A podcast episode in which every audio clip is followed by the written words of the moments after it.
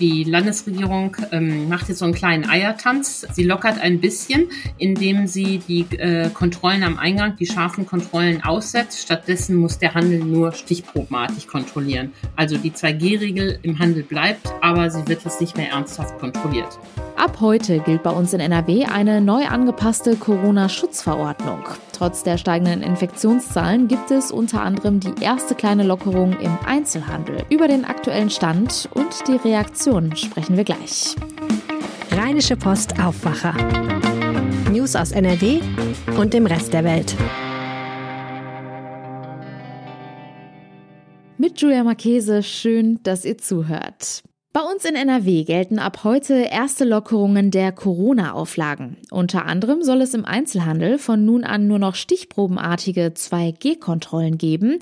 Außerdem werden nun Jugendliche bis einschließlich 17 Jahren mit Immunisierten gleichgestellt. Bislang galt dies nur für Kinder und Jugendliche bis 15 Jahren. Das verkündete gestern NRW-Gesundheitsminister Karl-Josef Laumann. Über die angepasste Corona-Schutzverordnung und die Reaktion darauf spreche ich jetzt mit Antje Höning. Sie leitet die Wirtschaftsredaktion der Rheinischen Post.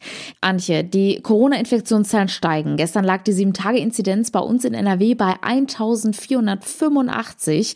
Nun wurden leichte Lockerungen unter anderem im Einzelhandel verkündet.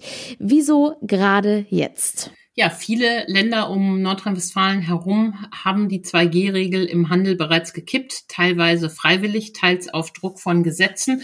Und der Handel auch in Nordrhein-Westfalen hat natürlich Druck gemacht auf die Landesregierung, dass sie nachzieht. Ähm, die Landesregierung ähm, macht jetzt so einen kleinen Eiertanz. Ähm, sie lockert ein bisschen, indem sie die äh, Kontrollen am Eingang, die scharfen Kontrollen aussetzt. Stattdessen muss der Handel nur stichprobenartig kontrollieren. Also die 2G-Regel im Handel bleibt, aber sie wird jetzt nicht mehr ernsthaft kontrolliert. 2G bleibt also bestehen, aber warum dann nur noch stichprobenartige Kontrollen? Soll damit das Personal entlastet werden? Ja, das fragt der Handelsverband sich auch. Mein Kollege Georg Winters hat mit Peter Acht gesprochen, dem Chef des Handelsverband NRW. Und die sind doch schon sehr enttäuscht, ähm, dass äh, NRW da einen ähm, Sonderweg geht. Und in der Sache bringt das äh, natürlich gar nichts, ähm, außer dass vielleicht ein paar Ungeimpfte in die Läden schlüpfen können und wenn sie nicht kontrolliert werden, ähm, dann eben entsprechend einkaufen können. Laumann hat, ähm, der Gesundheitsminister von NRW, hat äh, auf die nächste Woche verwiesen. Dann treffen sich Bund und Länderchefs ja zur MPK, zur Ministerpräsidentenkonferenz wieder. Und im Lichte dieser Beschlüsse will er die 2G-Regel nochmal anschauen und möglicherweise fällt sie dann. Ähm, ein rechter Eiertanz in NRW ähm, und der Handel kritisiert, dass ausgerechnet er hier weiter ähm, streng behandelt wird, ähm, während in anderen Ländern längst die Schranken fallen. Hm. Ja, unter anderem in Bayern, dem Saarland und in Hessen wurde die 2G-Regel im Einzelhandel bereits von Gerichten gekippt. Das Oberverwaltungsgericht Münster hatte die Regel in NRW aber für rechtens erklärt. Aber gestern wurde die 2G-Plus-Regel für Fitnessstudios gestoppt. Ja, während äh, Herr Laumann die Beschlüsse zur neuen Corona-Schutzverordnung erläuterte, flatterte die Information des Oberverwaltungsgerichts auf die Schreibtische und die Richter haben die Regeln für Fitnessstudios gekippt. Ähm, da geht es nicht um 2G, sondern um 2G plus. Diese Regel sei ähm, nicht widerspruchsfrei und unklar und äh, müsse deshalb ähm, werde sofort außer Vollzug gesetzt. Äh, das wirft insofern ein bezeichnendes Licht auf die ganze Landschaft, weil es das Land nicht schafft, rechtskonforme Regeln zu erlassen, die vor Gericht Bestand haben. Ähm, äh, und so ist, nimmt die Konfusion für Kunden, Betreiber zu, ohne dass sich beim Kampf gegen die Pandemie ernsthaft was verbessert. Ein Thema, was auch viele beschäftigt, der Straßenkarneval steht vor der Tür und damit natürlich auch die Frage, wie es um diesen aktuell steht. Wir hatten gestern im Aufwacher schon darüber gesprochen, dass sogenannte räumlich abgetrennte Brauchtumsgebiete in den Städten geplant sind. Wie kann man sich das nun konkret vorstellen? Ja, ähm, auch da äh, geht NRW so ein ähm, Schlingerkurs. Also die Städte dürfen Brauchtumszonen einrichten, in denen darf einerseits gefeiert werden, andererseits ähm, dürfen die Städte aber dafür auch scharfe ähm, Kontrollen vorsehen. Also in äh, diesen Brauchtumszonen besteht zum Beispiel die 2G-Plus-Regel. Es darf also nur kommen, wer ähm, immunisiert ist und einen zusätzlichen negativen Test hat. Und die Städte können sich dann überlegen, ob sie Bereiche absperren mit Gittern, ähm, wo sie dann äh, Einlasskontrollen machen oder ob sie das offen lassen zulassen und stichprobenartige Kontrollen machen. In diesen Bereichen darf es keine Bühnen, keine Umzüge geben, weil man ja nicht noch Leute anlocken will. Und Laumann hat dann so gesagt, also es, davon geht jetzt nicht das Signal aus, dass Karneval feiern was Tolles ist, aber die Lage sei nicht mehr so, äh, dass man dies rechtssicher verbieten könnte. In diesem Zitat spürt man schon die ganze ähm, Zwiespältigkeit auch dieser Regel. Nicht ganz einig sind sich die Bundesländer auch bei dem Thema der einrichtungsbezogenen Impfpflicht, die ab dem kommenden Monat eingeführt werden soll. Bayern will diese vorerst nicht umsetzen, NRW aber schon. Ja, das ist auch ein rechtes Stück aus dem ähm, Komödienstadel. Alle Länder waren für diese einrichtungsbezogene Impfpflicht, auch Bayern, obwohl Kritiker schon damals auf die Probleme hingewiesen haben. Nämlich zum einen, das Personal kündigt, gerade im Pflegebereich wäre das natürlich ein äh, großes Problem. Und zum zweiten, ähm, dass niemand da ist, der es ernsthaft kontrollieren kann. Und äh, wochenlang wurden diese Argumente einfach nicht gehört. Jetzt kurz vor Einführung ist es dann auch Markus Söder aufgefallen, dass es da ein Problem gibt. Und er stellt sich an die Spitze der Kritiker die Stimmung in der Bevölkerung ist ja ohnehin gerade so, ähm, oh, Schluss mit Corona und Schluss mit den Maßnahmen, auch wenn es eben leider noch nicht so ist.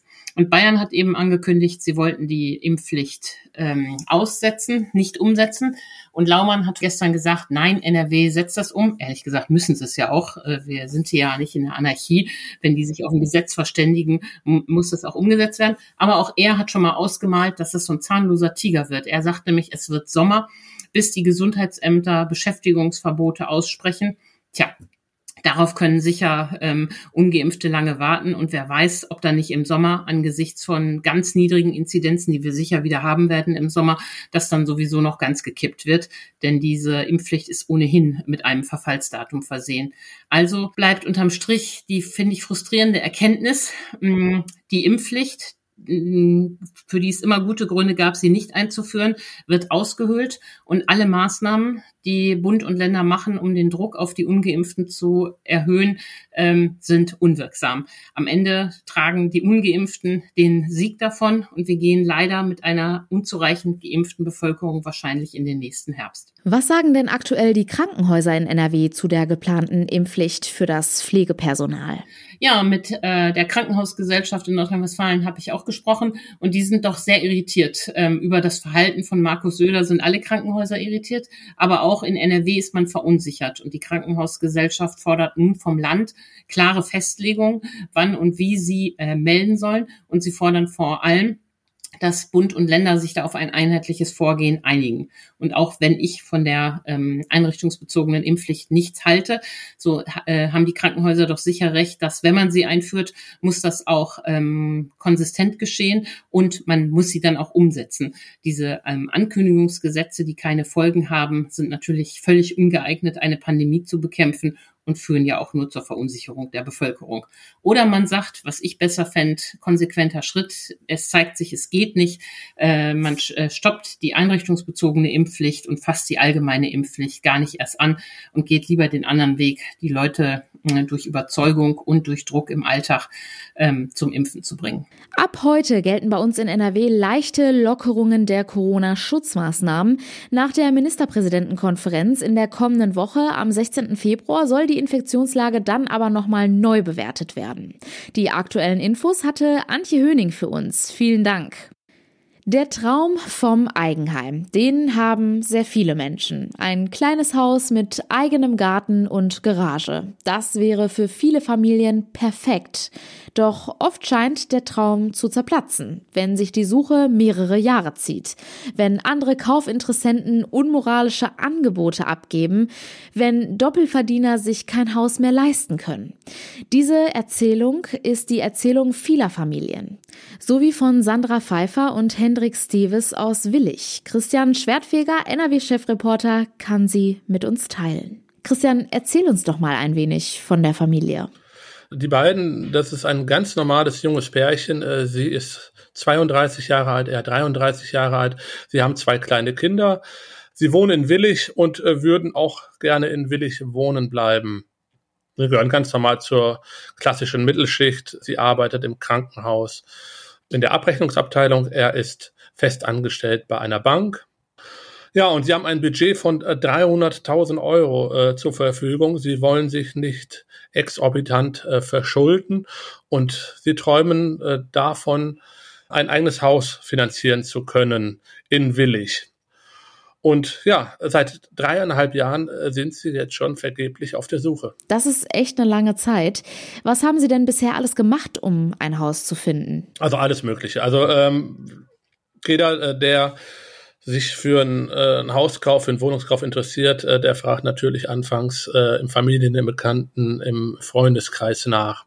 Sie haben äh, in sozialen Medien annonciert, äh, sie haben Inserate bei eBay Kleinanzeigen geschaltet und äh, sie haben Zettelchen äh, in Briefkästen von Häusern geworfen, die auf sie einen unbewohnten Eindruck machten, aber wo sie sagten, das wäre vielleicht was für uns. Die haben halt wirklich unheimlich viel gemacht und immer mit dem Ergebnis, es ist nichts bei rumgekommen.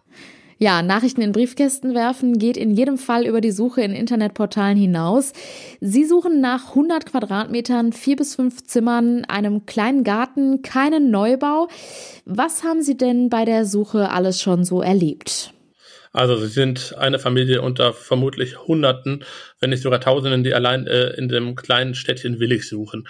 Sobald eine, wo ein Haus, was von Interesse für sie ist, auf dem Markt ist, ist es auch schon sofort weg. Also sie haben die Erfahrung gemacht, äh, dass sie dann so, sich sofort bei den äh, Eigentümern gemeldet haben, aber die schon gesagt haben, es haben sich schon so viele äh, vor ihnen gemeldet. Wir würden uns aber melden, wird ihnen dann gesagt, wenn unter den äh, Interessenten nichts Passendes dabei äh, wäre. Äh, einen Rückruf haben sie nie bekommen und was auch ihnen aufgefallen ist, dass andere Interessenten einfach äh, wesentlich mehr Kapital haben. Die legen dann einfach 10, 20, 30, 40, 50.000 Euro drauf äh, auf äh, den gewünschten Kaufpreis. Und äh, da können natürlich dann äh, viele nicht mehr mithalten. Dreieinhalb Jahre suchen sie nun. Da kann man doch nur noch frustriert sein. Ja, absolut. Der Frust ist riesengroß. Also sind natürlich wütend äh, darüber, dass eine Familie in Deutschland hier, sprich jetzt hier in Nordrhein-Westfalen, in einer Kleinstadt wie Willig, zudem noch eine Stadt, wo sie herkommen, wo beide aufgewachsen sind, zur Schule gegangen sind, sich kein Haus mehr kaufen können als Familie. Dass 300.000 Euro einfach nicht mehr ausreichen. Und äh, das macht sie traurig, wütend zugleich. Und äh, von Tag zu Tag schwindet auch bei denen die Hoffnung, noch überhaupt etwas finden zu können. Äh, sie sagte mir halt, dass sie auch keine große Hoffnung eigentlich mehr hat, noch was zu finden. Und wahrscheinlich hat sie recht. Jetzt steigen die Preise nicht nur bei Neubauten, selbst bei sanierungsbedürftigen Häusern explodieren die Preise ja zum Teil. Wie passt das zusammen? Durch die aktuelle Niedrigzinspolitik sind viele Leute, die Geld haben, natürlich bemüht, in sogenanntes Betongold zu investieren, also sprich in Häuser, in Immobilien, weil da verspricht sich natürlich die größte Wertsteigerung. Was soll ich mein Geld jetzt auch auf der Bank liegen lassen? Da kriege ich keine Zinsen und äh, muss äh, im Gegenteil. Ne? Äh, und wenn ich jetzt in Immobilien investiere, man hat es gesehen in den letzten Jahren, äh, da sind äh, Wertzuwächse und äh, demzufolge wird halt gekauft, was da ist. Oder man kann auch sagen, gekauft, was das Zeug hat. Das ist natürlich zum Nachteil ganz normaler Familien. Es ist also schwierig, wenn man nicht sehr vermögend ist, vielleicht Glück hat oder direkt ein Haus erbt. Die Suche der Familie aus Willig steht ja exemplarisch für viele Familien in der Region. Wie bewerten denn Immobilienexperten die aktuelle Situation? Können junge Familien noch Hoffnung haben? Ja, äh, es besteht eine Möglichkeit, die Banken geben einem das Geld, ja, äh, in den meisten äh, Fällen. Allerdings äh, muss man bedenken, äh, will man das äh, sein Leben lang äh, abbezahlen? Kann man das überhaupt abbezahlen? Ja, äh, man geht da ein enormes äh, Risiko ein, wenn man sich so viel Geld von der Bank äh, dann äh, mehr oder weniger leiht, um ein Haus zu finanzieren. Da sind, gab es schon vielfach böses Erwachen bei vielen und eigentlich ist es, das sagen Experten, momentan kaum noch möglich. Äh, Neubau sowieso nicht. Also Neubau, äh, da sagen selbst die Experten, die fragen sich, wo kommt das Geld her, wer kann das bezahlen? Grundsätzlich kann man sagen, ja, äh, man muss weit rausgehen, wenn, aus den Metropolen, aus Düsseldorf, aus Köln, aber schon sehr weit raus. Also äh, Willig äh, ist ein gutes Beispiel. Das ist eine Stadt zwischen Düsseldorf und Mönchengladbach, verkehrsgünstig, gut gelegen, Autobahnanbindung, perfekt. Ja, äh, man ist im Grün, man ist schnell in Düsseldorf, man ist schnell in Mönchengladbach, man hat den Flughafen. Da kriegt man nichts mehr. Also für einen äh, einen halbwegs normalen Preis wird man da nichts mehr bekommen. Man muss da schon wirklich weiter, teilweise bis zur holländischen Grenze runter. Der Traum vom Eigenheim bleibt für viele Menschen vielleicht ein Traum. Die Suche nach einem Haus ist jedenfalls keine einfache. Die Geschichte hat uns Christian Schwertfeger erzählt. Vielen Dank. Ja, bitte. Und das sind unsere Kurznachrichten. Das Bundeskabinett berät heute über die geplante Verlängerung der Sonderregeln zum Kurzarbeitergeld. Nach Plänen von Arbeitsminister Hubertus Heil sollen Betriebe noch bis Ende Juni unter erleichterten Bedingungen Kurzarbeitergeld beantragen können. Die pandemiebedingten Sonderregelungen sollen damit um drei Monate bis zum 30. Juni verlängert werden. Regulär liefen die aktuellen Regeln bereits Ende März aus. Nach dem Erdrutsch von Erfstadt-Blessem hat Wirtschaftsminister Andreas Pinkwart betont, dass sein Ministerium von der Flutkatastrophe vom Juli letzten Jahres keine Kenntnis über Mängel an dortige Hochwasserschutzeinrichtungen gehabt hat. Nach dem Ereignis sei man aber sofort tätig geworden, sagte Pinkwart gestern in Düsseldorf. In der Juliflut war die Gegend rund um eine Kiesgrube abgesackt. Mehrere Häuser stürzten ein. Die oppositionelle SPD und die Grünen wollen nun die Rolle des Wirtschaftsministeriums in einem Untersuchungsausschuss unter die Lupe nehmen. Zum Schluss noch ein kurzer Blick aufs Wetter. Und das ist stark bewölkt und örtlich ist auch etwas Sprühregen möglich. Meistens bleibt es aber trocken. Das meldet der Deutsche Wetterdienst. Die Temperaturen liegen zwischen milden 9 und 12 Grad. Und das war der Aufwacher vom 9. Februar. Habt einen schönen Tag. Ciao. Mehr Nachrichten aus NRW gibt's jederzeit auf RP Online. rp-online.de